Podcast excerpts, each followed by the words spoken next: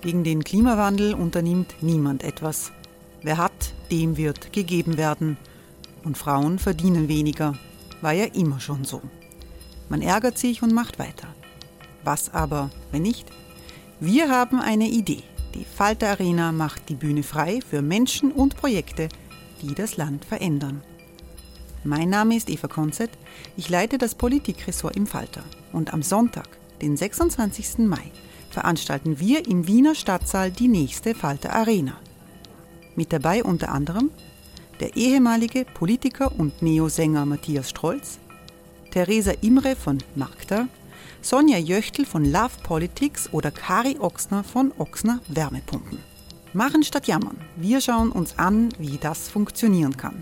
Kommen auch Sie vorbei. Alle Informationen und Tickets finden Sie unter falter.at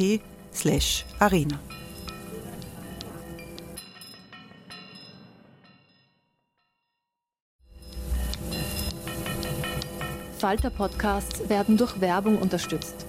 Das hilft bei der Finanzierung unseres journalistischen Angebots. Hey, it's Ryan Reynolds and I'm here with Keith, co-star of my upcoming film If, only in theaters May 17th. Do you want to tell people the big news?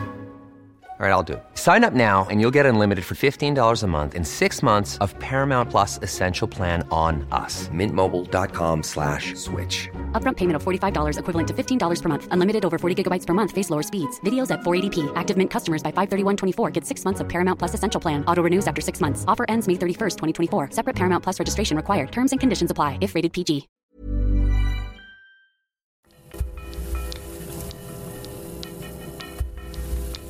Falter Radio.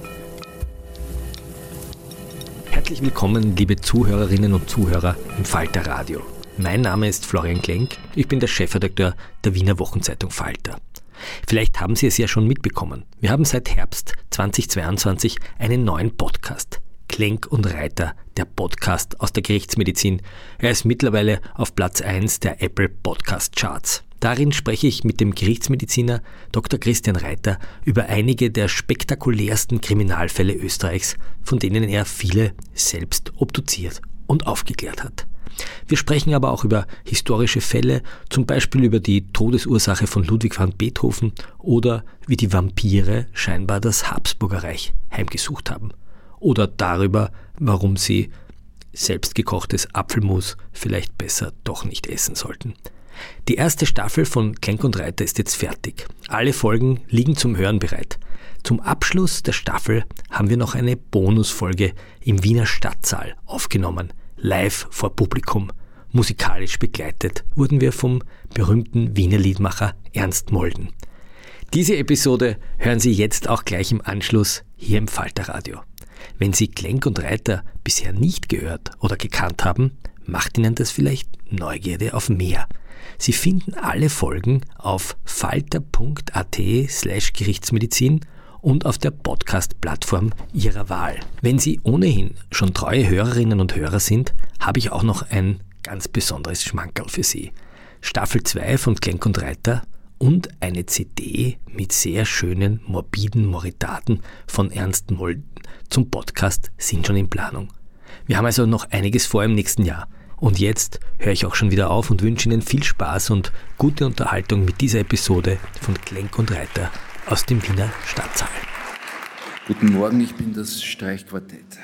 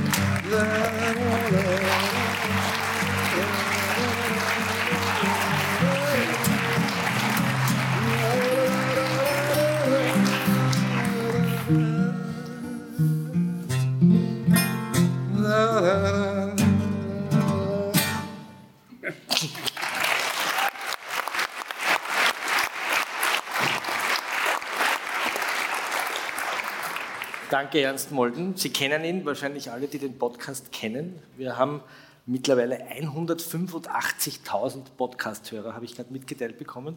Und äh, machen heute etwas ganz Besonderes, nämlich wir nehmen hier nicht nur einen Podcast mit Ihnen auf, sondern wir knüpfen an eine schöne Tradition an, nämlich die öffentliche gerichtsmedizinische Vorlesung. Ja. Das gab es wirklich. Tatsächlich gab es das. In den 1920er äh, und 1930er Jahren hat der Professor Haberda äh, immer seine Vorlesung in Gerichtsmedizin damit begonnen, dass er gesagt hat, ich begrüße die Damen und Herren Studenten äh, und die Besucher der benachbarten Kaffeehäuser, weil äh, die Gerichtsmedizin damals, ähm, was es in der Zwischenzeit leider nicht mehr gibt, nämlich auch die Fälle des Tages in der Vorlesung präsentiert hat. Das heißt, man hat also frisch aus dem Seziersaal die Präparate äh, in den Hörsaal gebracht und hat dort den Studentinnen und Studenten hier die Fälle präsentiert, so, so wie die, die, die Torten in der Auslage beim Demel wurden die also so dort präsentiert und das hat auch die Besucher der Kaffeehäuser sehr interessiert. Das heißt, jeder konnte einfach in eine gerichtsmedizinische Vorlesung, aber das heißt auch ein, ein, Strafverteidiger konnte da hineingehen und sich ein bisschen aufmunitionieren. Das hat sich dann auch in den 2000er Jahren in der Strafprozessordnung zum Niederschlag gebracht worden, dass nämlich nur mehr Obduktionen oder deren Informationen Leute kennenlernen dürfen, die auch von der Justiz dazu berechtigt werden. Also das geht heute nicht mehr. Das heißt, bis zum Jahr 2000 konnte aber jeder Konnte ich selber, bin als Student in der Vorlesung gesessen und da sind alle möglichen alten Herren aus dem Kaffeehaus dort gesessen und die waren aber sehr, sehr, sehr belesen eigentlich. Die haben sich gut auskannt in Gerichtsmedizin, weil die waren jeden Tag dort. Sie merken schon, es wird eine sehr schöne Matinee heute. Ähm, was machen wir da eigentlich? Wir wollen heute über die Wissenschaft sprechen. Wir wollen darüber sprechen, wie die Gerichtsmedizin die letzten Minuten im Leben eines Menschen oder die ersten Minuten im Leben eines Toten rekonstruiert. Wir wollen über Fälle sprechen, die historisch sind, aber auch aktuell. Ähm, wir wollen ein bisschen Einblick kriegen in die österreichische Zeitgeschichte. Ähm, aber bevor wir beginnen, Herr Professor Reiter, müssen Sie uns einmal erzählen, was ein Gerichtsmediziner ist. Weil Sie sind ja kein Pathologe, haben Sie erklärt. Sie haben, wir haben hier mitgebracht Ihr Arbeitswerkzeug. So eine. Eine Blutschürze und einen weißen Mantel. Mhm. Was machen Sie eigentlich? Also Gerichtsmediziner ist ein sehr weites Fach. Es ist im Prinzip ein studierter Mediziner, der dazu dient, den Juristen die Informationen so aufzubereiten, aus dem medizinischen Fachbereich, damit er als Jurist die richtigen Entscheidungen treffen kann. Das heißt, ein bisschen eine Dolmetscherfunktion zwischen der Medizin und der Juristerei. Man muss also in einer Hirnhälfte juristisch, in der anderen medizinisch denken können. Äh, und äh, man nimmt Befunde auf, das heißt, man muss also zum Beispiel verletzte Personen untersuchen, weil der Jurist wissen will, wie ist diese Verletzung entstanden. Aber man untersucht auch Tote äh, und äh, klärt die Todesursache und die Frage, äh, natürlicher gewaltsamer Tod, Fremdverschulden, ja, nein. Aber Sie sagen nicht Mord oder fahrlässige Die Beurteilung, ob etwas Mord ist oder Totschlag oder schwere Körperverletzung mit Todesfolge, das ist ein rein juristisches Thema. Da sollen sich die Juristen den Kopf zerbrechen. Wir liefern die Grundlagen. Ich habe den Professor Reiter vor 25 Jahren das erste Mal gesehen. Da habe ich mein Gerichtsjahr gemacht. Und wenn man ein Gerichtsjahr macht, dann wird man äh, rübergeschickt ins sogenannte Gerichtsmedizinische Museum. Und da kommt dann der Professor Reiter im weißen Mantel und führt einen durch dieses Museum. Ähm, das war ein ziemlich schauer, schauderlicher Ort. Also man hat dort eingerexte Menschen gesehen, man hat dort gesehen Häute, die aufgespannt sind mit Tätowierungen, Geschlechtsteile hinter Glaswänden. Ähm, man darf dort aber eigentlich nicht hinein. Ne? es ist ein nicht öffentlich zugängliches Museum. Es war früher so, in einer Zeit, wo man einfach fotodokumentationsmäßig noch nicht so auf der Höhe war, äh, und man Anschauungsmaterial gesammelt hat, um junge Gerichtsmediziner oder Ärzte entsprechend auszubilden, hat man einfach Präparate gewonnen von Verstorbenen und sie in Konservierungsflüssigkeit ins Museum gestellt, um dann auch in der Vorlesung diese Präparate den Studenten zu zeigen und zu sagen, okay, so schaut der Einschuss aus, so schaut der Ausschuss aus. Und da kann man sich anschauen, eine Wasserleiche und äh, Genau, also all das gesamte Spektrum der Todesursachen ist in diesem Museum gesammelt. Heute wird nichts mehr gesammelt, weil auch die Persönlichkeitsrechte wie ein Kanada sein Opa im Glasl schwimmt. Ne? Also das heißt, nein, wir, wir, sehen das heute auch ganz anders und auch die Persönlichkeitsrechte sind ganz andere geworden. Aber noch vor 100 Jahren hat man alles Mögliche in dieses Museum gegeben. Gibt es eine Haut von einem japanischen Matrosen, ist dort aufgespielt? Ja, eine große Tätowierung zum Beispiel. Äh, und äh, diese Sammlung existiert heute noch. Sie wird gepflegt, weil sie kulturhistorisch von Bedeutung ist, ist aber nicht für die Öffentlichkeit zugänglich, weil man endlich in Voyeuren hier nicht Tür und Tor öffnen möchte.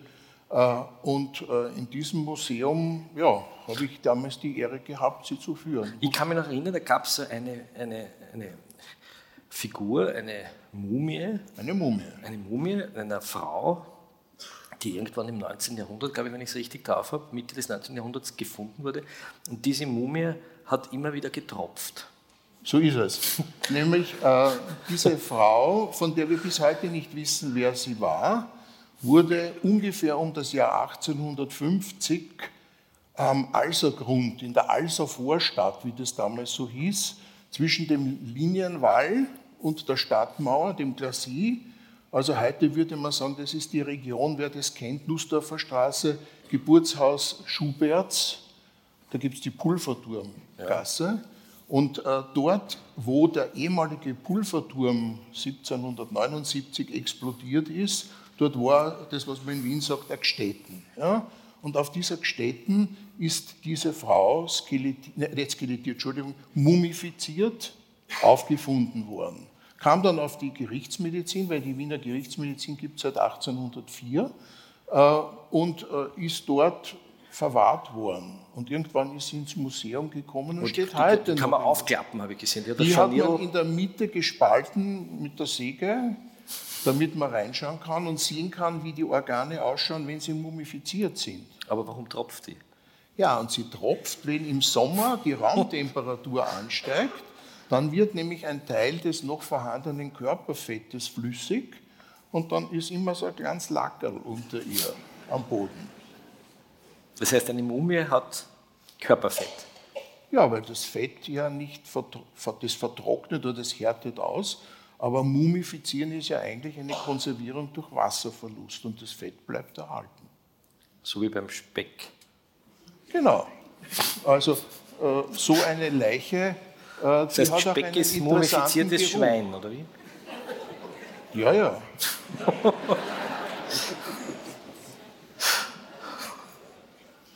und, und, und, und die hat auch einen sehr interessanten Geruch. Sie werden jetzt fragen, na, stinkt das? Stinkt? Ja. Nein, es stinkt komischerweise nicht, sondern es riecht so wie leicht ranzige Salami, wenn Sie das kennen leicht ranzige Salami, das ist der Geruch einer typischen Mumie. Was mich zur nächsten Frage führt. Wie ich möchte auch was fragen. wie lang, äh, wie lang bleibt dieses Fett in der Mumie? Also zum Beispiel die ägyptischen Mumien, haben die auch noch Körperfett? Die ägyptischen Mumien haben wenig Körperfett, weil die wurden mit Natron, also mit mit, heute würde man sagen, Bockpulver, also Natriumcarbonat, also Soda, äh, wurden die behandelt und dieses Soda äh, geht chemische Verbindungen mit dem Fett ein und dann ist es nicht mehr flüssig. Gescheiter die Ägypter. Ja, die haben Erfahrung gehabt. Darum riecht es auch in Pyramiden nicht nach Salami. Aber wie riecht der Mensch eigentlich innen drinnen? Also wir wissen ja, wie ein Mensch riecht, wenn er, oder wir wissen es nicht, aber man kann sich vorstellen, wenn er verfault. Aber wenn man jetzt einen Menschen aufmacht, dann riecht er nach Pfadfinderlager. Also wenn Sie zum Beispiel in einen Raum kommen, wo 20 junge Burschen geschlafen haben, dann riecht der Mensch innerlich so, weil äh, die Darmgase, die im Pfadfinderlager schon im Raum sind, aber Jetzt sind sie noch im Körper. Äh, diese Darmgase selbstverständlich, die riechen. Es menschelt.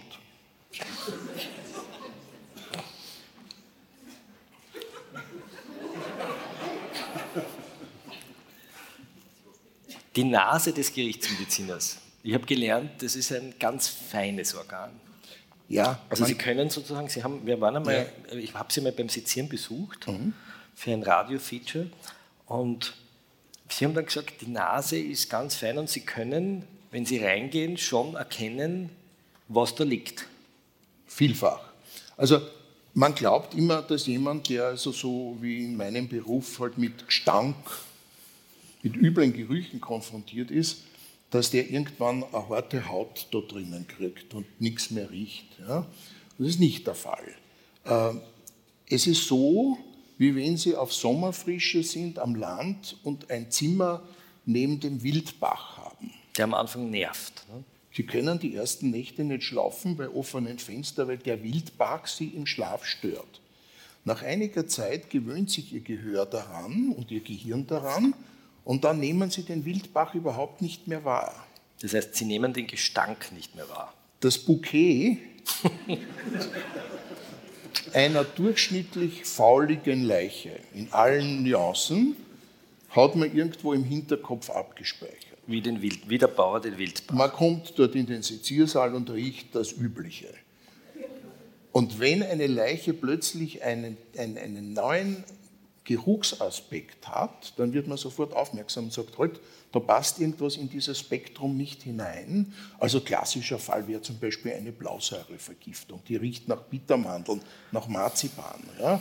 Oder jemand, der an einem Leberversagen stirbt, der riecht so erdig. Ja? Es gibt also eine Vielzahl von Todesursachen, die man schon beim, beim, beim, beim Riechen an der Leiche wahrnimmt.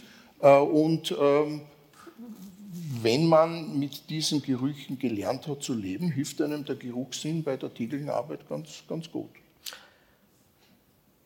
Können Sie sich eigentlich noch an die erste Leiche erinnern, die Sie. Ja, die erste Leiche kann ich mich nicht erinnern, aber ich kann mich an eine der ersten Leichen erinnern, die mir bis heute nicht aus dem Kopf geht. Äh, und das war, als ich als Medizinstudent äh, formuliert, na, Ferialpraxis gemacht habe in einem Wiener Krankenhaus als Seziergehilfe. Das heißt, andere Leute sind Kellnern gegangen, aber Sie sind Sezieren gegangen. So ist es. Ich habe mich also ich habe mich am Anfang meines Medizinstudiums beworben, eigentlich für einen Laborjob in einem Krankenhaus und man hat mir zugesagt, ja, ja, Sie können am 1. Juli kommen, das wir, setzen Sie sich dann ins Labor dort und tun dort irgendwelche Blutzellen äh, unterscheiden. Und die zahlen gut. Und dann haben wir gedacht, super, da gehe ich hin. Ne? Und dann kam ich zur Oberin am 1. Juli, den Tag werde ich nicht vergessen, und dann hat die Oberin gesagt, ah, Sie sind das, naja, wir haben da personell komplett umgestellt. Äh, ich habe da eigentlich für Sie gar nichts. Sag ich, aber heute ist der 1. Juli und ich habe im Juli vorgehabt zu jobben. Was mache ich jetzt? Na, warten Sie. Und dann hat sie nachgeschaut in irgendwelchen Listen und dann hat sie gesagt, ja, auf der Pathologie, da hat der Prosekturgehilfe eine Hepatitis gekriegt. Da könnten Sie, da könnten Sie einspringen. Und ich habe gesagt, meine, ich habe aber noch nie, ich habe damals noch Knochenkolloquium und diese Dinge gemacht. Ich habe eigentlich noch nie ein Leich seziert. Na, gehen Sie rüber, Sie werden sehen, das wird Ihnen gefallen. ich weiß nicht, wie die das geahnt hat, aber die muss also ein ungeheures Personenkenntnis gehabt haben, war immerhin die Personalchefin dort und hat gesagt, gehen Sie dorthin. Und da bin ich rübergegangen und da ist der, der Prosekurgehilfe, der andere, da gewesen und hat gesagt, Bur, komm her, pack an. Und bevor ich noch geschaut habe, habe ich irgendwelche Schweißfüße von irgendeiner Leiche in der Hand gehabt und habe sie vom Wagel auf den Tisch und so bin ich reingekommen. Und die, die Leiche aber, an die ich mich ganz besonders erinnere und äh, ich glaube, die werde ich ja nicht vergessen, solange ich weiß, wie ich heiße, äh, wir sind immer als Prosekturgehilfen in der Früh so um halb acht Uhr gekommen weil um 8 Uhr sind dann die Ärzte in den Seziersaal gekommen, die wollten dann dort zum Sezieren anfangen und da musste die Krankengeschichte am Tisch liegen und da musste schon die erste Leiche dort am Tisch liegen. Und äh, weil man halt in der Früh nicht so gern aufsteht, haben wir uns immer das so eingeteilt, einen Tag kommst du um halb acht und morgen komme ich um halb acht. Und ich bin eines Tages um halb acht Uhr dorthin gekommen.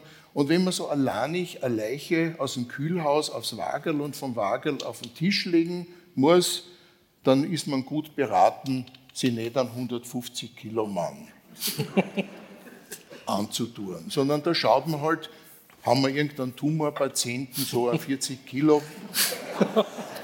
Weil es leichter ist. Den kann man besser handeln, weil sonst reißt man sich ja die Bandscheiben kaputt.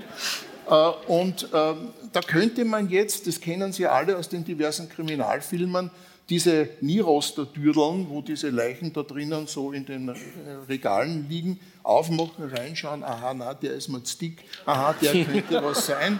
Äh, und damit man aber das nicht machen muss, gibt es bei diesen Kühlkammern auch einen Hintereingang. Der ist dazu angelegt, damit man mit dem Schlauch dort ein bisschen rausspritzen und reinigen kann. Und da geht man hinten hinein, da ist eine dicke so eine Thermoisolationstüre, da geht man hinten rein und dann sieht man so über diese Regale, da liegen die drinnen so wie die Brötchen beim Bäcker äh, auf, den, auf den Blechen äh, und da kann man dann schauen und aha, am Dreierblech, das ist ja interessant, die könnte man nehmen. Ne? Und ich bin eines Tages in der Früh gekommen, habe diese Thermotüre aufgemacht, da geht das Licht an, so wie in einem Eiskasten. Und ich schaue so und auf einmal setzt sich dort einer auf. die sind da alle, die liegen alle mit dem Kopf nach innen, mit den Füßen in Richtung zum Dürdel und sind alle in so ein Leintuch eingeschlagen, in ein weißes. Und plötzlich setzt sich der auf, ich stehe hinter ihm, starrt der irgendwo noch vor und sagt, Satz deppert.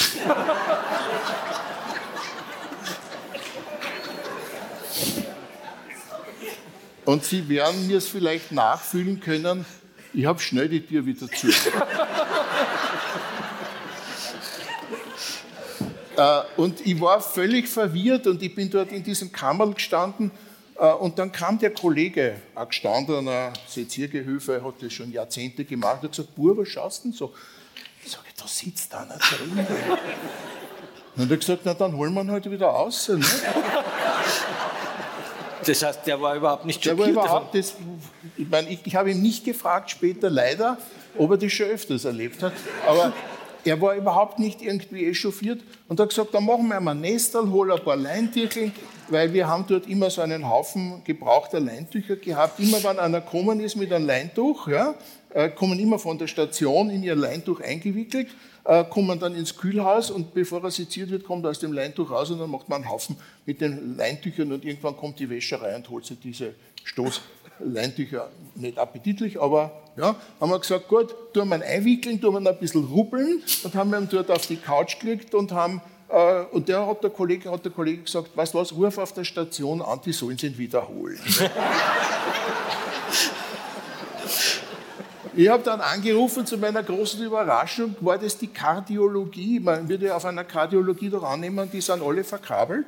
Und äh, wenn da einer plötzlich einen Herzstillstand oder was hat, dann müsste ja sofort irgendein Alarm sein. Äh, und das war offenbar nicht so. Also es hat sich offenbar irgendeine Bedienerin über ein Kabel da stessen oder so. Und äh, das große Glück dieses Mannes war, dass er um 6 Uhr in der Früh gestorben ist. Und dann haben die gesagt, bringt sie mal auf die Pato, dann wird er heute noch seziert. Und dann kam er um 6 Uhr in der Früh bis um halb acht, bis ich gekommen bin, kam er auf 4 Grad aufs Blech. Und das, knockert, das knockert, überlebt man knockert, Ja, das überlebt man gerade noch. Und der hat aber auch, wie wir den geruppelt haben, der hat nicht gewusst, ob er ein Mandel oder ein Weibel ist. Ja, also der war völlig verwirrt, weil man, das Gehirn fährt ja auch in der Kälte runter. Und äh, ja, und den haben wir geruppelt und ich, ja, die haben ihn geholt und ich habe mir gedacht, der kommt wieder. Das hat, der, das hat der nicht verkraftet. Der ist nicht mehr gekommen. Und ich glaube, wenn man den später mal gefragt hätte, ob er da was in Erinnerung hat, hätte er gesagt, ich habe einen schlechten Traum gehabt. Weil er das einfach. Das wahrscheinlich gar nicht realisiert hat. Wie oft passiert sowas? Es könnte die Spitze eines Eisberges sein.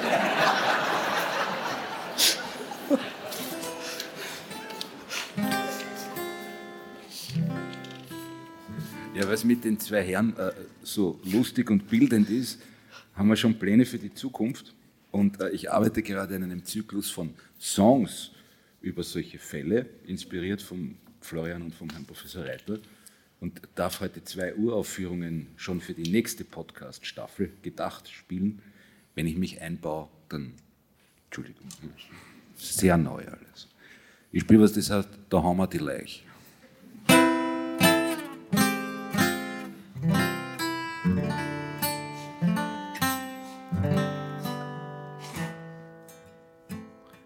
Da haben wir die Leich, war's arm oder reich, war's gut oder schlecht, man weiß nicht so recht.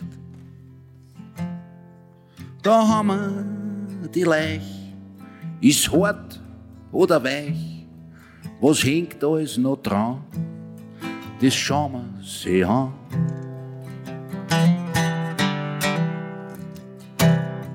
Schlaf gut und tram bis in die Ewigkeit. Und wenn's da mal aufwachst, ja, wenn's da mal aufwachst, dann bin ich schon weit.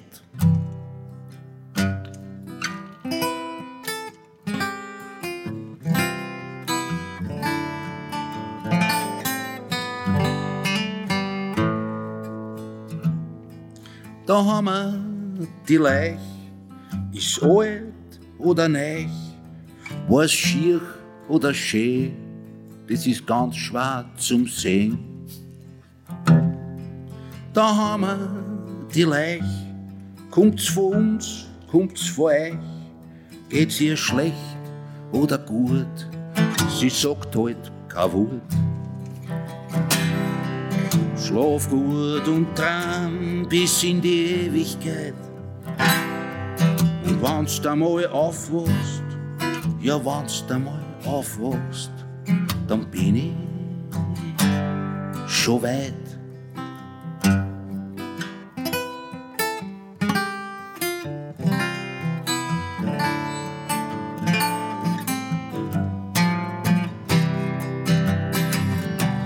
Schlaf gut und tram bis in die Ewigkeit. Und wenn's da mal aufwachst, ja, wenn's da mal aufwachst, dann bitte nicht heut.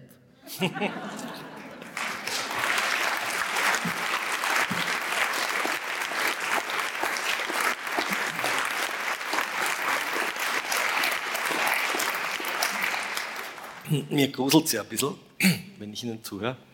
Wir wollen jetzt noch kurz ein bisschen reden über den Wert der Gruften. Ich habe ja gelernt, dass die Gruft für den Gerichtsmediziner sozusagen wie ein Jackpot ist, weil man anders als im Grab sozusagen in einem Betonschacht liegt, wie in einer Art Keller, in einem Zinnsarg. Und wir haben in den Podcasts, wenn Sie da reinhören, ein paar sehr schöne Fälle. Also ich wusste zum Beispiel nicht, dass Sie einen Pfarrer, den Pater Schwarz, mumifiziert haben. Konserviert, ja. konserviert, schwarz lackiert, weich geföhnt, um ihm dann wieder ein Messgewand anzuziehen. Sie können sich das anhören, das ist eine unglaubliche Geschichte, äh, dass Sie das Gerippe von Mary Wetscherer befunden konnten, das genau, gestohlen anhand wurde. des Gerippes und der Fotos wir auch die letzten Minuten der Mary recht gut rekonstruieren konnten. Also man kann also über Kirchenfürsten und über, und über die Geliebten von Kron, Thronfolgern sehr viel nachhören. Wir wollen aber über etwas anderes sprechen, nämlich über die Gruft von der Frau Köberl.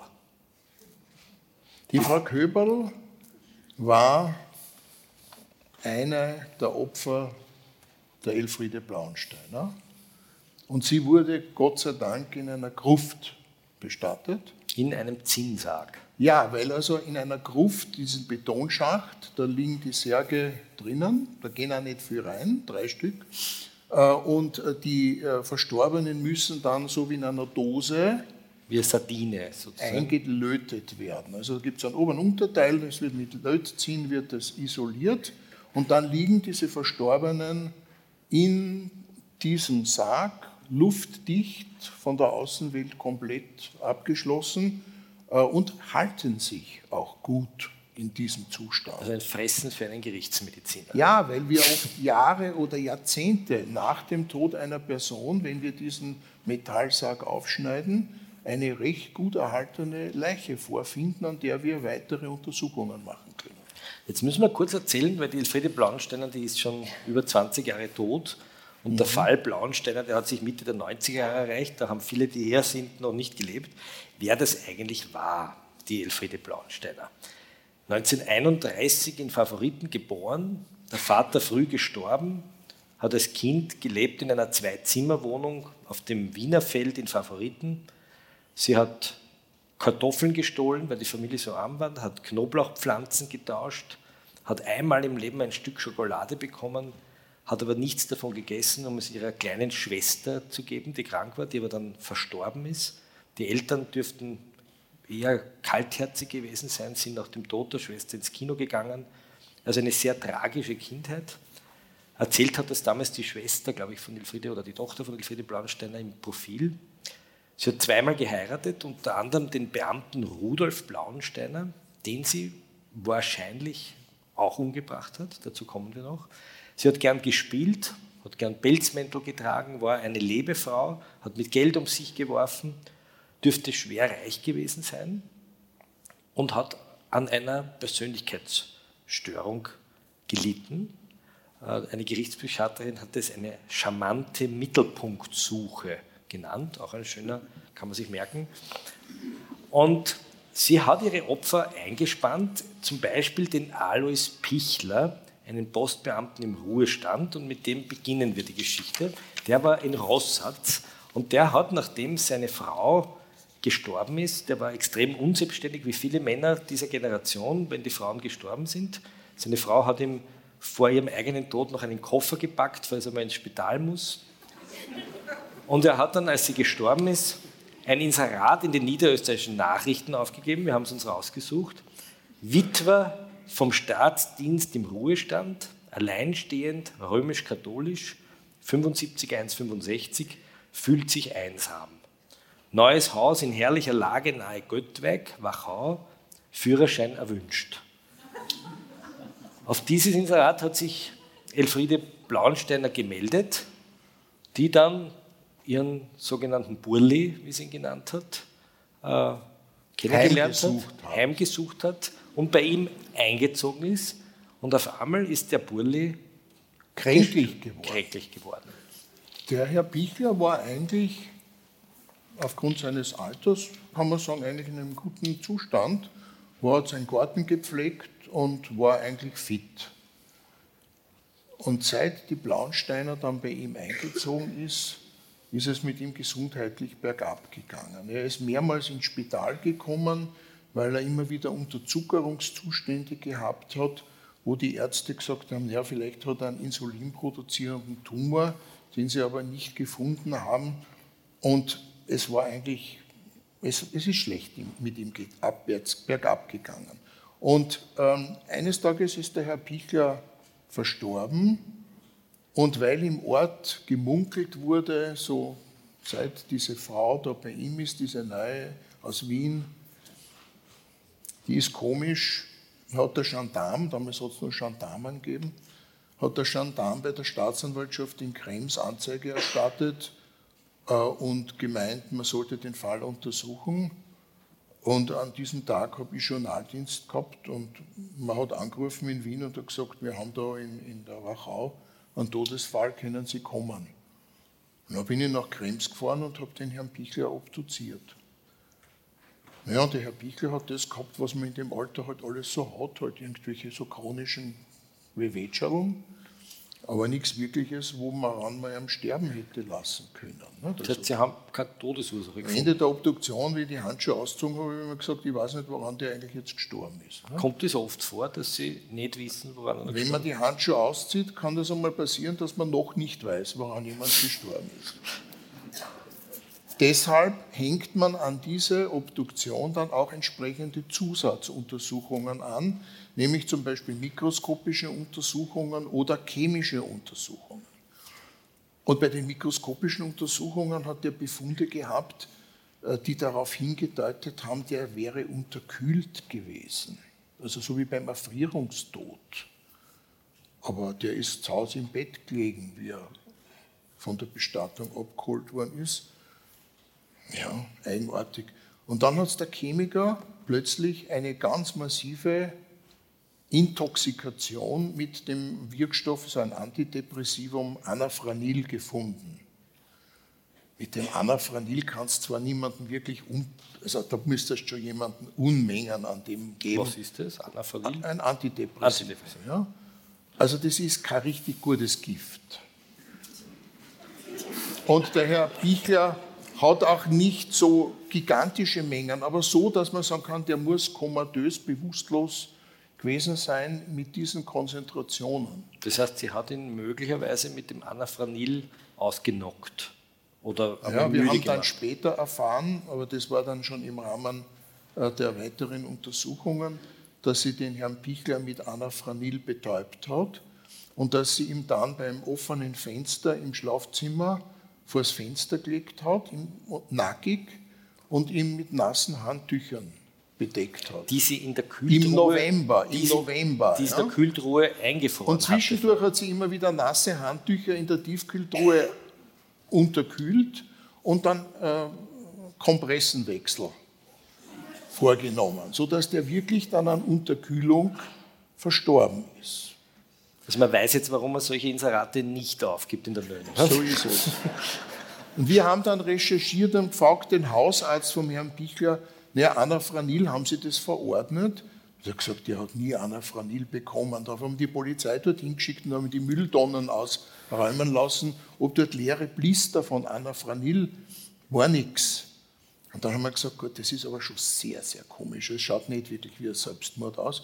Und äh, darauf hat die Polizei dann eine Telefonüberwachung bei der Frau Blaunsteiner durchgeführt. Und das ganze Leben der Frau Blaunsteiner wurde im Nachhinein also wirklich aufgehellt und durchleuchtet. Und da hat sich herausgestellt, da ist also schon ein paar Jahre davor der Herr Döcker verstorben. Mit dem war sie, das war in der zweiten Ehe, mit dem war sie verheiratet. Er war auch ein Besitzer eines Hauses, hat ein bisschen Geld gehabt. Äh, und äh, dieser Herr Döcker hat komischerweise auch immer Unterzuckerungen gehabt und ist auch immer wieder ins Spital gekommen wegen Unterzuckerungen. Und letztlich ist er dann sogar so dement geworden durch diese vielen Unterzuckerungen, dass dann die Blaunsteiner gemeint hat, meine Güte, ich kann diesen Menschen ja zu Hause nicht mehr wirklich pflegen, den müssen wir schon ins Spital gehen. Hier ist also meine Pflegekapazität überschritten. Und dann ist man zurückgegangen und man draufgekommen, da gab es den Rudi Blaunsteiner, der erste Mann. Der erste Mann. Und der ist auch immer wieder wegen Unterzuckerungen auffällig geworden. Den hat sie aber nach dem Tod kremieren lassen. Der wurde nie obduziert. Na, eine Osche kann man nicht wirklich obduzieren. Ja? Also da hat sie gut gehandelt. Beim Herrn Döcker, äh, da hat sie äh, auf der Anatomie den Körper des Herrn Döcker der Anatomie vermacht, indem sie die Unterschrift vom Herrn Döcker gefälscht hat, hat dort das eingereicht, die haben ihm in die Kartei genommen und als der Herr Döcker verstorben war, äh, im Spital an einer Lungenentzündung, kam er auf die Anatomie. Was den Vorteil hat, dass man ihn auch nicht exhumieren kann, sondern dass er dort zerlegt wird in alle Einzelteile. Ja, dort, wird er, dort wird er im Lehrbetrieb in tausende Flankerl zerschnitten äh, und äh, die Knochen werden ausgekocht und werden als Präparate für die Studenten unnummeriert. Man weiß dann nicht mehr, mehr welcher Knochen zu wem. Und das so, heißt, ist er, so wäre lassen, er in der Anonymität verschwunden. Ich habe damals angerufen auf der Anatomie, habe gesagt, Döcker, sagt euch das was? Schaut mal im Archiv nach. Haben die gesagt, ja, der Döcker schwimmt noch im Fünferfassel. wir haben nämlich so viele Leichen, dass wir die gar nicht alle aufarbeiten können. Da habe ich gesagt, den will ich haben. Ja? Und dann kam der Herr Döcker frisch konserviert, so wie ein Gurken aus dem Glasl. Und wir haben ihn nachobduziert und haben also dann Befunde erhoben, die sich auch tatsächlich ganz gut mit äh, einer künstlich herbeigeführten Unterzuckerung in Einklang bringen ließen. Und die Frau Köberl, das ist unsere Gruftleiche, die selbstverständlich war insofern toll, weil die ist, glaube ich, fünf oder sechs Jahre beerdigt gewesen in einer Gruft. Die ist also körperlich hervorragend erhalten gewesen. Und äh, wir konnten sie obduzieren, denn die Frau Köberl ist im Totenschein mit Schlaganfall beurkundet gewesen. Die Frau Köberl ist mit der Rettung ins Spital gebracht worden, nicht ansprechbar. Und in der Rettung haben sie ihr Blut abgenommen und haben festgestellt, die hat eigentlich nur mehr 20 Milligramm Prozent Blutzucker. 100 wäre so in der Größenordnung von normal. Und da hat er eine Zuckerkonserve angehängt und sie ist wenige Minuten nach der Einlieferung ins Spital eigentlich gestorben. Und ähm, unser Chemiker hat dann die Frau, die Frau Köberl analysiert und hat festgestellt, im Körper der Frau Köberl sind, ist ein blutzuckersenkendes Medikament, das Alglucon, in einer Konzentration, die normalerweise bei einem Zuckerkranken eigentlich weit überdosiert gewesen wäre. Und das Glucon senkt, senkt den Blutzuckerspiegel, wenn einer einen abnorm erhöhten Blutzucker. Das heißt, das heißt man, ich, ich man isst da gut und wirft nach dem Essen noch ein Glucon. Also so ein, ein Wiener Hofratswitwen-Medikament. Also man ja, isst also der Malakoff-Torte. Man isst der Malakoff-Torte und wirft ein Alglucon, damit das Alglucon äh, aus der Bauchspeicheldrüse noch das Restinsulin mobilisiert, damit der Zuckerspiegel sich wieder ein das heißt zuerst Torte, dann Alglukon und dadurch so kann man normal leben. Und äh, die Frau Köberl, das habe ich recherchiert, die war aber nie zuckerkrank. Der Hausarzt konnte bestätigen mit Laborbefunden, die war nie zuckerkrank. Und äh, dass diese Frau jetzt eine erhöhte Konzentration von Alglukon in ihren Körperflüssigkeiten hat, eigenartig. Äh, wir sind dann draufgekommen, was das Geheimnis dahinter war. Die Frau Blaunsteiner hat ihrer Hausärztin vorgetäuscht, sie sei zuckerkrank und die Hausärztin hat ihr immer hunderte Packungen von dem Euglucon verschrieben. Und da die Frau Blaunsteiner das ja eigentlich nicht braucht hat, hat sie das anderwertig angewandt. Ne? Das heißt, sie hat den Leuten das sie den gegeben? Leuten das Euglucon gegeben. Begonnen hat es mit dem Rudi Blaunsteiner. Der Rudi Blaunsteiner hat ja verboten, ins Casino zu gehen, weil dort immer das Geld verbraten wird. Ja? Und er hat gesagt, du gehst mir nicht ins Casino. Und darauf hat sie gesagt, das ist schon okay. Hat ihm am Abend ins Essen ein Glucon gemischt. Daraufhin ist er mit dem Zuckerspiegel in den Keller gefahren. Ist hat bis am nächsten Tag geschlafen. Ja, äh, und sie ist großartig ins Casino gegangen und hat das Geld verbraucht. Das heißt, der, das Alkohol führt nicht dazu, dass man schlaft, sondern man wird auch langsam ja, Wenn dement, das Gehirn zu wenig Zucker bekommt, dann fährt es runter. Und wird langsam kaputt sozusagen. Und wenn man das oft genug macht mit dem Gehirn, dann gehen halt die Ganglienzellen zu Tausenden kaputt und irgendwann einmal landet man in einer Demenz und dann ist man eigentlich ein Pflegefall und der, das andere ist der, der, Lauf der Natur. Sie haben erzählt, dass Sie das Alglukon richtig in die Zitronenlimonade Also beim Bichler war das so, das ist so beschrieben auch worden, dass sie dem Bichler äh, das Algluk, also das Anafranil, beim Bichler war es das Anafranil, vorher hat sie schon auch das Alglukon angewandt, wo er diese Unterzuckerungen gehabt hat, dass sie ihm immer die Medikamente mit einer gepressten Zitrone hineingeben hat, weil diese Flankerln dann drinnen hat sie gesagt, ja, das sind die Zitronenflankerl, nicht? Und dadurch hat er das nicht wirklich äh, mitbekommen. Aber, aber woher wusste sie das? Ja, sie hat die Erfahrung gemacht bei der Frau Reindl. Die Frau Reindl war also eine Dame oder eine Familie, Herr und Frau Reindl, bei denen sie haushälterisch tätig war. Und die Frau Reindl war wirklich zuckerkrank und die Frau Reindl war aber eine schlechte Esserin.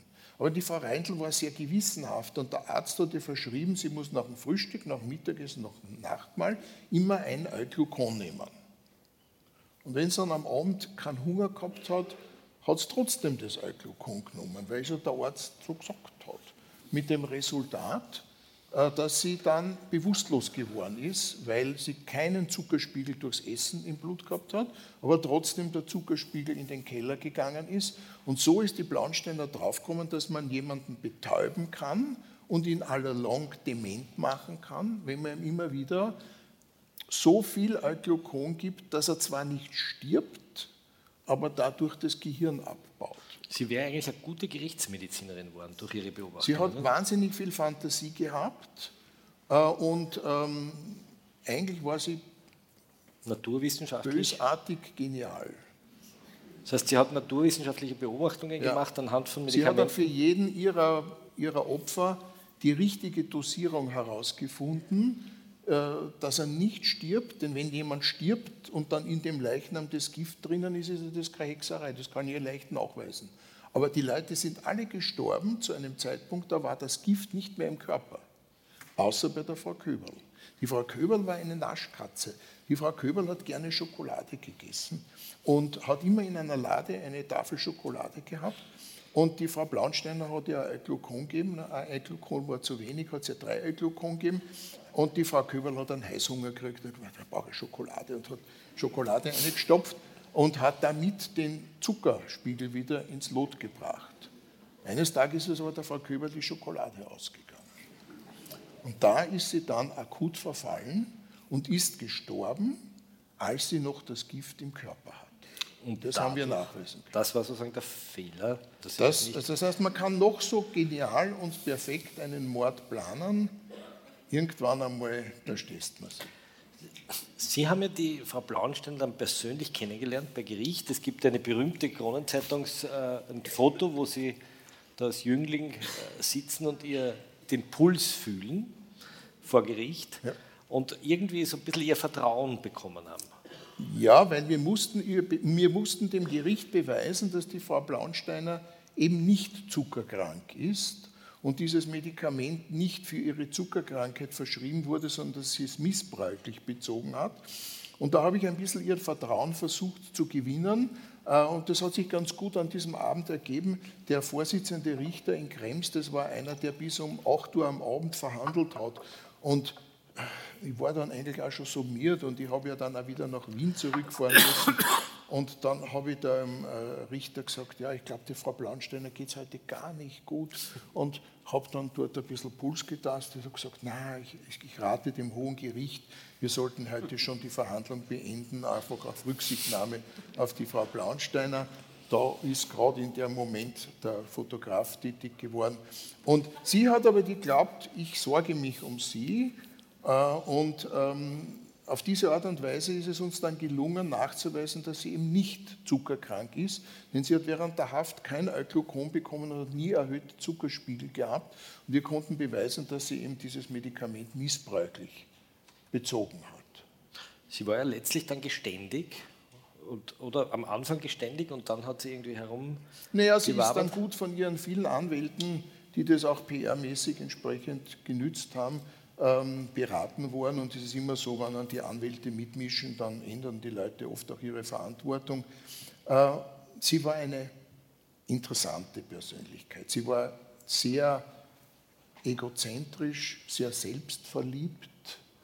Sie haben mit diesem Kruzifix, es ja, gibt dieses sie hat dann gesagt, Foto, der liebe Gott und ich, wir wissen, was das Richtige ist und der liebe Gott und ich, wir entscheiden, ob jemand stirbt oder nicht. Schon ein bisschen so in Richtung Größenwahnsinn. Es wird Presse, richtige Pressekonferenzen gegeben so im Gerichtssaal. Ne? Das wäre ja. heute undenkbar, die Kameras ja. vor ihr und sie hat, man kann sich das anschauen, auf YouTube also gibt es eine Dokumentation. interessante Persönlichkeit. Man ist dann später, sie ist dann verurteilt worden zu lebenslanger Haft. Und zweimal lebenslang. Zweimal Gibt es in Österreich nur, glaube ich, ein einziges Mal. Und äh, ist dann in die Justizanstalt Schwarzau gekommen, mhm. war dort relativ unauffällig und ähm, ist 2003 verstorben an Folgen eines Hirntumors.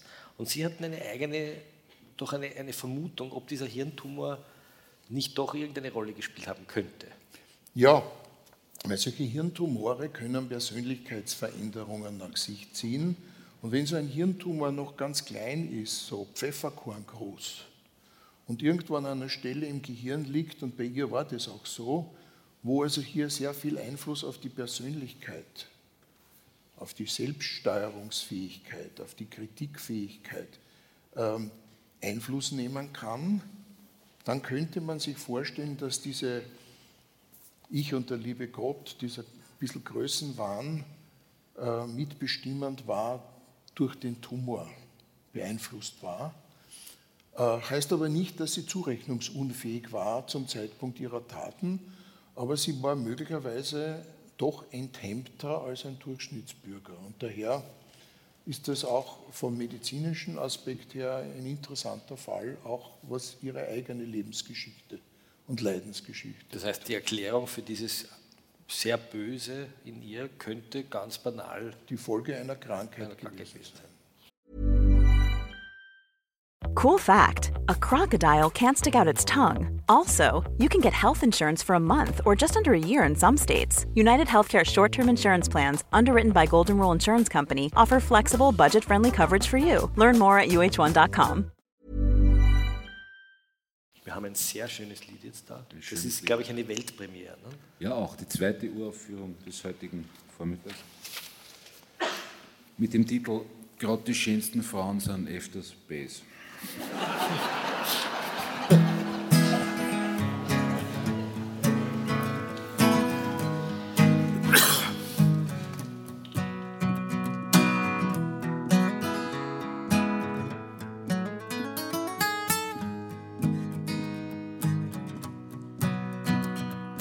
Gerade die schönsten Frauen sind öfters Bass. Wenn ich das sag, dann glaubt mir das. Grad die schönsten Frauen sind öfters zwider. Das Phänomen siehst immer wieder. Die Toni und die Traudel und die Trixie und die Trudel, die Bibi, die Brigitte und die Ding, die Ex vom Rudel, die Gerti und die Gundi und was die, die Gredel auch und sowieso die Mitzi und die Erika. Grad die schönsten Frauen sind öfters schier, tief drin in alle Bundesländer und bei uns in Wien.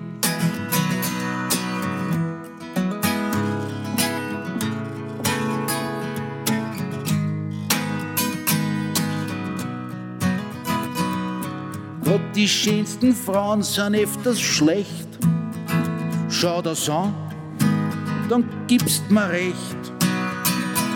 Ja, grad die schönsten Frauen sind öfters garstig und stur und hart und wieder borstig.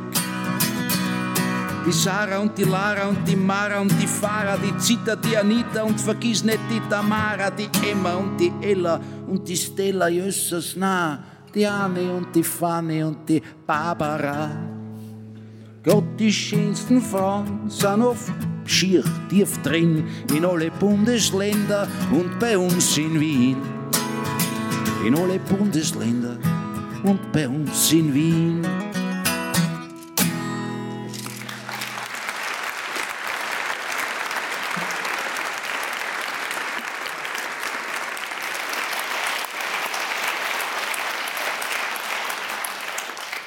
Wir wollten jetzt eigentlich aufhören und sagen, dass dann Zugabe gerufen wird, aber das geht irgendwie nicht. Zugabe bei, bei Toten. Das also machen wir die Zugabe ohne Zugaberufe. Wir sind in der Wachau in Rossatz jetzt gewesen, beim Burli Bichler. Und in der Nähe von Rossatz ist die kleine Gemeinde Kneixendorf. Da wollen wir nochmal hinfahren. Ähm, wir fahren mit der Zeitmaschine jetzt 100 Jahre, 150 Jahre zurück ins beginnende 19. Jahrhundert. Und in diesem Kneixendorf wohnt der Johann von Beethoven. Johann von Beethoven. Johann von Beethoven. Das ist Im Wasserhof. Ja. im Wasserhof. Wer war der Johann von Beethoven? Das war der Bruder des Ludwig van Beethoven. Äh, Der hat dort ein Anwesen gehabt und Beethoven hat im Herbst 1826 seinen Bruder dort besucht, um zu komponieren, in den Weingärten zu flanieren. Der Musiker wird sich das nachvollziehen können. Schön, machen wir Ja, in den Weingärten. Aber er hat er gern gesoffen. Ja, Beethoven hat sich überhaupt gerne wo aufgehalten, wo es einen Wein gegeben hat. Also Sie können überall Beethovenhäuser finden, Alle, alle in Weinbau überall dort, wo Weinanbaugebiete waren. Warum? Naja, der, damals war es gefährlicher, Wasser zu trinken. Weil Denn es gab dort die Cholera und das Wasser kam aus den regionalen Brunnen. Und die Brunnen waren oft nicht so weit entfernt von den Güllegruben und von den, von den Misthaufen. Und da ist in das Grundwasser sind Keime gekommen und man hat sich alle grauslichen Krankheiten dieser Welt. Also der Schubert ist am Typhus gestorben. Nicht? Also das heißt, äh, Wasser trinken war damals gefährlich. Ja? Und Deswegen- deshalb hat man deswegen Wein. Vergorenes getrunken. Ja? Und der Beethoven ist ja ein Rheinländer, der kam ja aus, aus, aus Bonn und ähm, dort trinkt man weniger Bier, dort trinkt man mehr Wein. Und das hat er in seiner familiären Tradition auch so gepflegt, dass er gerne Wein getrunken hat. das heißt, er war in Kneixendorf hat dort komponiert, hat den Bruder besucht. Aber er war damals nicht mehr so gesund. Beethoven hatte damals schon eine Leberzirrhose.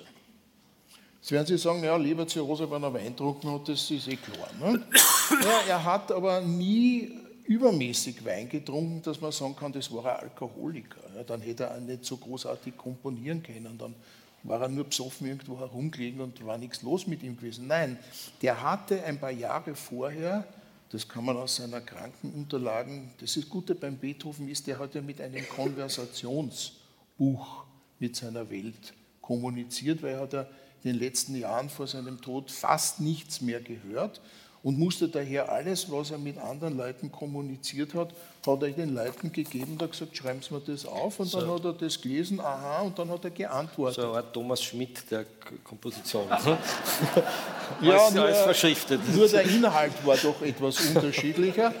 Äh, und aus diesen zum Teil erhaltenen Konversationsheften können wir zumindest die Hälfte der jeweiligen äh, Diskussionen, Gespräche heute noch nachvollziehen.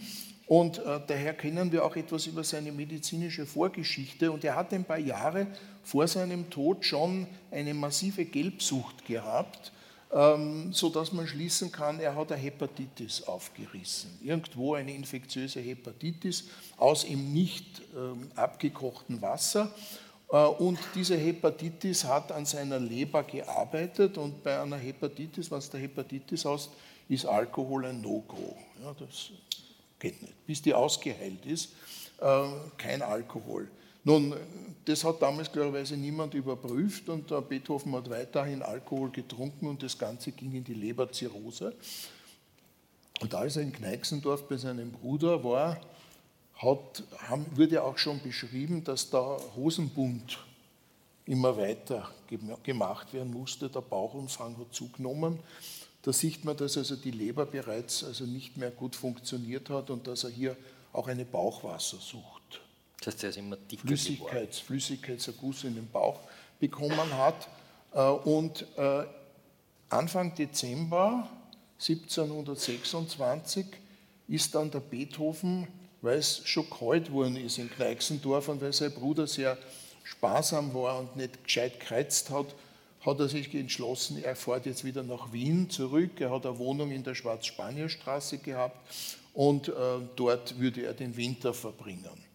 Aber weil der Beethoven selbst auch ein bisschen sehr sparsam war, hat er sich nicht entschlossen, einen, einen Wagen, ein Gespann mit Deckel und Kabine sich zu besorgen, es war ein fataler Fehler, sondern er ist mit einem sogenannten Müllileiterwagen. Also das ist ein Leiterwagen, der von irgendwelchen Röstern gezogen wurde, auf dem Milchkannen von Krems nach Wien transportiert. Also einer der berühmtesten und wichtigsten Komponisten der Welt fährt von Kneixendorf auf einen Milchleiterwagel, so um die Jahreszeit wie jetzt. Genau, von der Wachau das ist selbstverständlich fatal.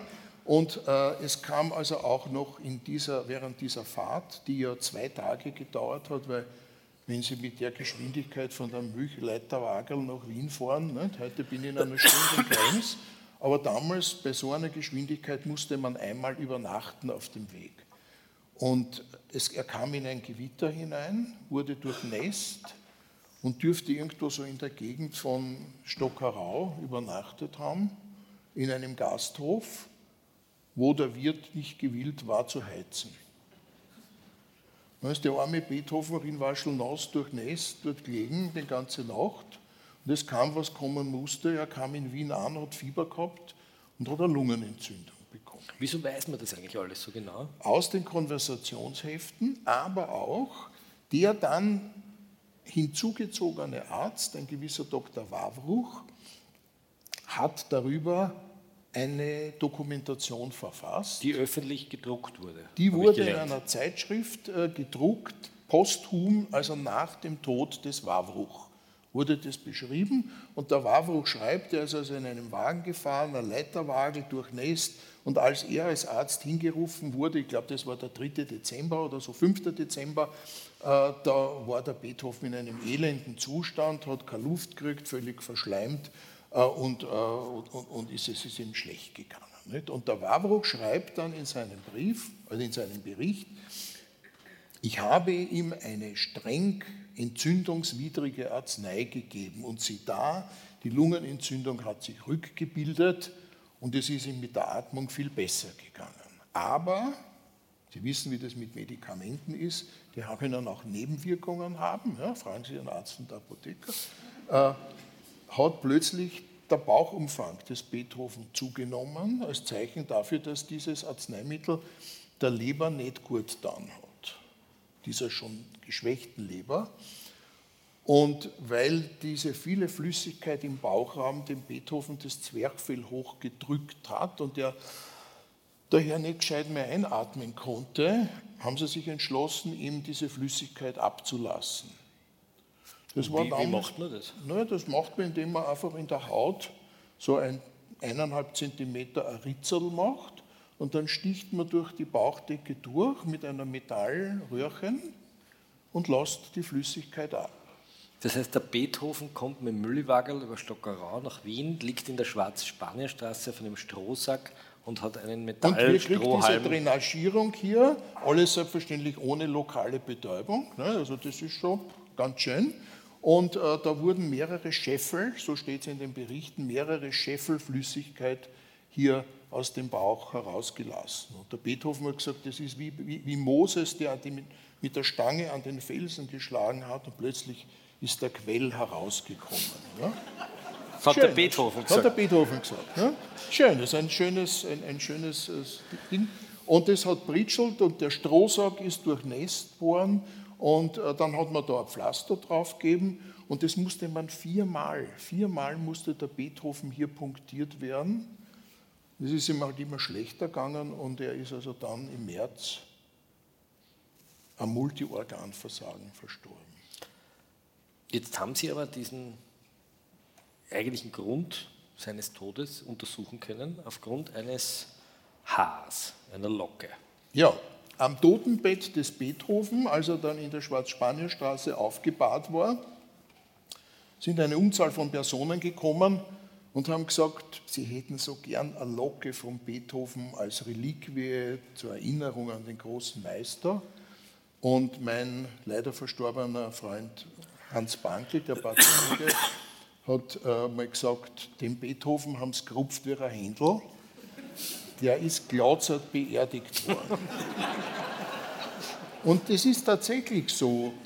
Ähm, ich weiß in der Zwischenzeit von so vielen Beethoven-Locken, die auf dieser Welt noch als Reliquien existieren, dass da wirklich nicht viel mehr am Kopf übergeblieben sein kann. Es war aber auch so, dass offensichtlich die Fans von Beethoven noch zu Lebzeiten, die Fangirls, sich ja, Locken, die Groupies. Äh, die Groupies Locken haben wollten und ihm geschrieben haben, dass sie gerne Locke hätten. Solche Fälle gibt es auch und ich habe auch eine so einer Locke untersucht und ich hatte das Glück, eine dieser Locken ganz am Anfang, das war im 2000er Jahr, ähm, da hat ein 15-jähriger junger Musiker am Totenbett Beethovens eine Locke entnehmen können, ein Herr, gewisser Herr Ferdinand Hiller. Und dieser Ferdinand Hiller hat diese Locke seinem Sohn Paul Hiller dann vererbt. Und dieser Paul Hiller hat diese Locke dann in einem Medaillon fassen lassen, hat dann einen Brief geschrieben, diese Locke wurde mir von meinem Vater und so weiter vererbt. Und diese Locke hat einen abenteuerlichen Weg durch die Geschichte dieser Welt gemacht und wurde dann im Jahre, ich habe es mal aufgeschrieben, weil es nicht mehr, mehr auswendig weiß, äh, im Jahre, ja, äh, ist sie, genau, da habe ich es, äh, wurde dann bei Sotheby's im Jahr, glaube ich, 2000 ähm, um 3600 Pfund versteigert. Was eigentlich gar nicht so viel ist. Für Nein, ich weiß in der Zwischenzeit, dass eine andere Beethoven-Locke, die ich auch untersuchen durfte, die sogenannte Guevara-Locke heißt das. Also diese da um 3600 Pfund, das ist die Guevara-Locke. Alfredo Guevara ist ein Urologe, äh, in Arizona, der also diese Locke zum Teil mit einem zweiten gemeinsam erworben hat. Äh, und ähm, eine andere Locke, die hat 30.000 Pfund in der Zwischenzeit. Also man müsste Beethovenhaare haben. Das wäre gute Geldsicherung, das, sozusagen gegen die Inflation. Das steigt im Wert. Sie das, haben ja, glaube ich, etwas mitgebracht. Ne? Ja, also ich habe Ihnen da eine dieser Beethovenhaare mitgebracht. Sie sehen das heißt, da drinnen, da steht Beethoven drauf. Ist da jetzt wirklich eine, da ist ein Haar drinnen? Ist Nein, das von Beethoven? Nicht wirklich. Nicht, die Beethoven-Haare, die ich noch besitze, die sind zu Hause im Tresor und äh, die sind auch wirklich kostbar, weil man damit auch wirklich wahnsinnig viel wissenschaftliche Untersuchungen machen kann. Das heißt, Sie durften sich ein Härchen des Beethoven. Also ich habe vom Herrn Guevara, der also Urologe ist und als Mediziner gemeint hat, man muss dem Wunsch Beethovens nachkommen. Der hat im Heiligenstädter Testament ja geschrieben, er beauftragt die Nachwelt zu ergründen, warum er ertaubt ist. Und äh, der Guevara hat gesagt, er will das jetzt umsetzen. Und äh, in einem Teilchenbeschleuniger in den USA haben sie so ein Beethoven-Haar mit äh, Teilchen beschossen und konnten nachweisen, dass in diesen Haaren eine fast hundertfach höhere Bleikonzentration vorkommt, als sie eigentlich in unseren Haaren heute vorkommen. Wobei wir heute etwas mehr bleibelasteter sind als die Leute damals. Und da haben die Leute gesagt sofort, na jetzt wissen wir, warum er ertaubt ist, weil es gibt in der Literatur ein oder zwei Fälle, äh, wo Leute nach einer Bleivergiftung auch Hörstörungen bekommen Und haben alle gesagt, ja, Beethoven ist taub worden, weil er eine Bleivergiftung. Warum hat er eine Bleivergiftung bekommen? Ja, er war also ein, gut, ein begeisterter Weintrinker und als Rheinländer hat er so gerne süßen Wein getrunken, also einen lieblichen Wein, täten die Deutschen sagen. Ähm, und ähm, Beethoven hat da immer wieder geschrieben, ach, schickt mir doch einen Tokaier. Ja? Also das heißt, er hat dieses Siersig Schlauder gerne gemacht. Und äh, das hat aber eine gewisse Gefahr in sich gehabt, denn äh, die Weinbauern haben damals den Wein, der sehr resch war und sehr säurehaltig und, und, wenig Restzucker hatte, den haben sie gerne mit Bleizucker versetzt. So ein bisschen wie im Burgenland, die Weinbauern. So wie der Weinskandal im Burgenland. Es hat ja. eigentlich eine lange, es reicht eigentlich alles, hängt alles zusammen. Ja, es ist ein, Sie sehen ja, ne, man kann ja über, Gerichtsmedizin ist eben einfach ein wahnsinnig breites Spektrum und man wird mit dem, mit dem täglichen Leben ja ständig mit gerichtsmedizinischen Fragen konfrontiert. Das heißt, die Winzer hauen an Bleizucker. Etwas rein, was Sirs macht, und der Bleizucker hat die Eigenschaft, dass er die Säure etwas bindet und gleichzeitig einen Restzucker vortäuscht. Und solche Leute, die so etwas lieben an Sirsen Wein, die sind dann leicht gefährdet, eine Bleivergiftung zu bekommen. Und hm, der Guevara hat mich kontaktiert in Wien und hat gesagt, ja, gibt es eine Möglichkeit, wie der Beethoven außer mit dem Wein noch irgendwie Wasserleitungsrohre, ne, hat es damals nicht aus Blei gegeben. In Wien hat man überwiegend Brunnenwasser getrunken. Äh, oder die Fische. Beethoven hat gerne Fische gegessen. Ja, waren die Fische irgendwie bleibelastet?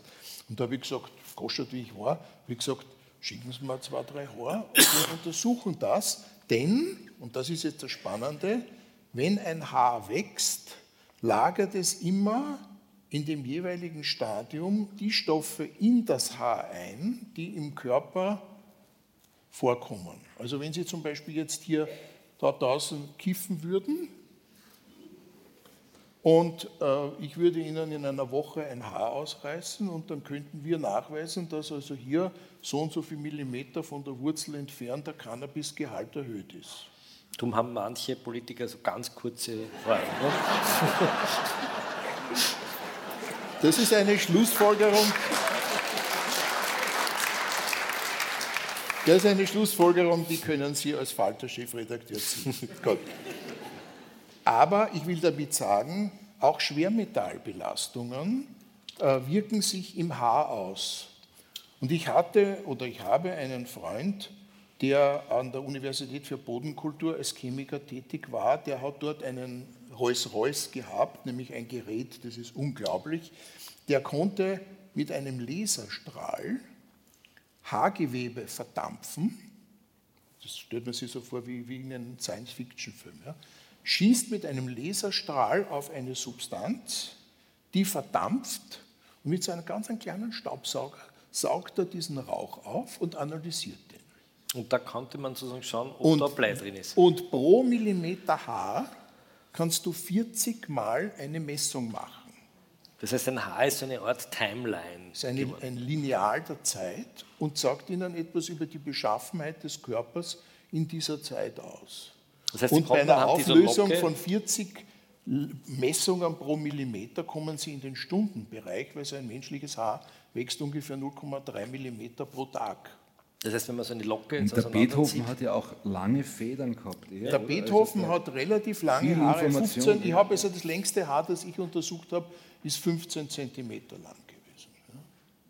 Und das müssen Sie aber sich jetzt vorstellen im Labor. Sie sitzen mit einem Laserstrahl und schießen auf ein 10, 15 Zentimeter Haar 40 Mal pro Millimeter. Da sitzen sie ganz schön und messen. Ja.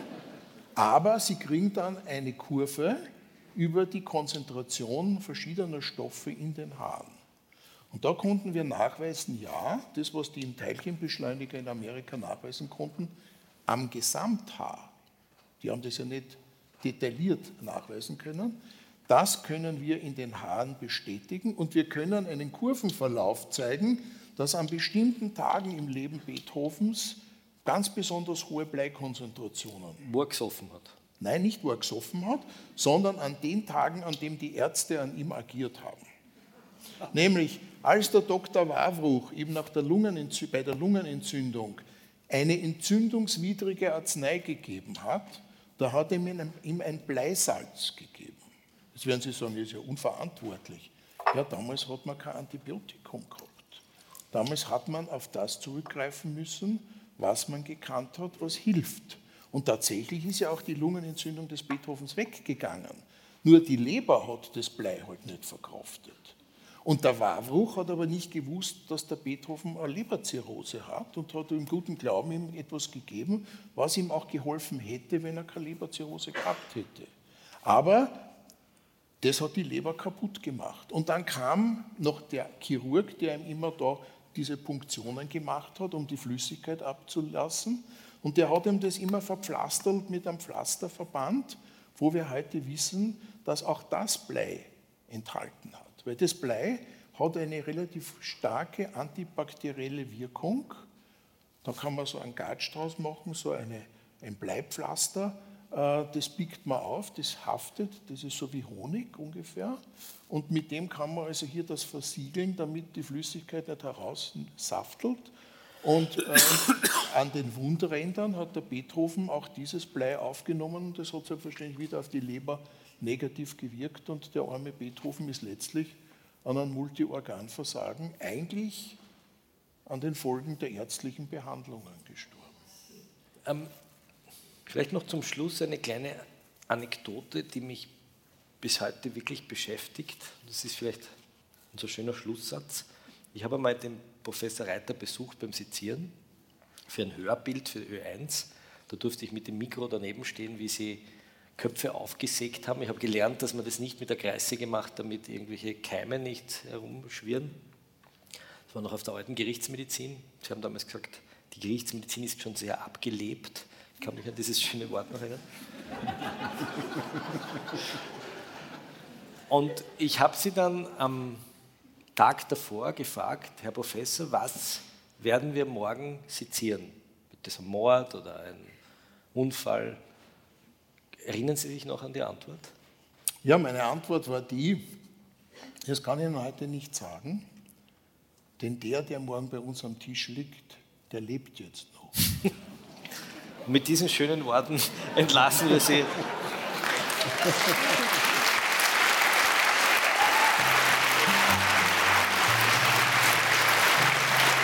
Unlängst spät, spät in der Nacht, ist noch wer kommen und hat mir was gebracht. Ein Pinkel, nicht groß, aber kaum zum Daheben. Und der, was mir's gebracht hat, hat gesagt, schau dein Leben. Alles kennt das letzte sein. Drum sollt man's es ordentlich geben. Was du heute noch nicht glauben kannst, wird morgen schon der Fall sein. Drum nimm das, da liegt's dein Leben.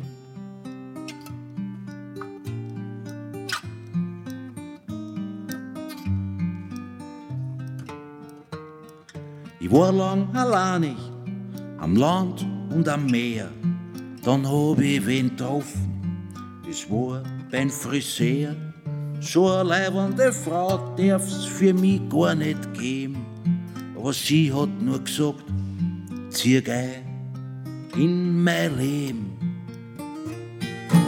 Alles Kind das letzte Mal sein, drum sollt man's sich ordentlich geben. Was du heute noch nicht glauben kannst, wird morgen schon der Fall sein. Drum nimm das, da liegt's, dein Leben.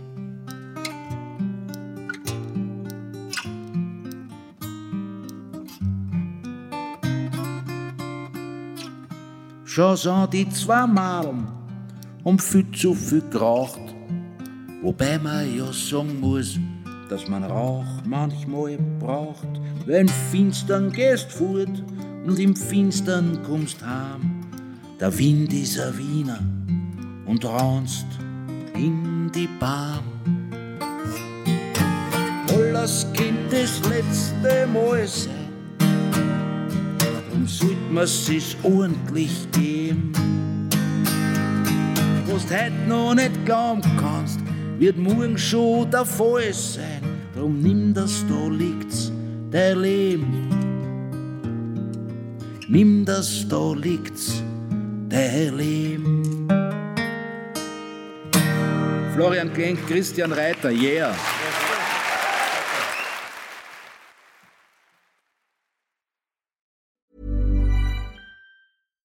When we're on a budget, we still deserve nice things. Quince is a place to scoop up stunning high-end goods for 50 to 80% less than similar brands. They have buttery soft cashmere sweaters starting at $50, luxurious Italian leather bags, and so much more. Plus, Quince only works with factories that use safe, ethical, and responsible manufacturing. Get the high-end goods you'll love without the high price tag with Quince. Go to quince.com/style for free shipping and 365-day returns. This message comes from BOF sponsor eBay. You'll know real when you get it. It'll say eBay Authenticity Guarantee. And you'll feel it. Maybe it's a head turning handbag, a watch that says it all, jewelry that makes you look like the gem, or sneakers and streetwear so fresh every step feels fly. eBay gets it.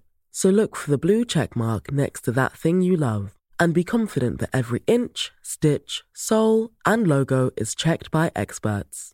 With eBay Authenticity Guarantee, you can trust that feeling of real is always in reach. Ensure your next purchase is the real deal. Visit eBay.com for terms.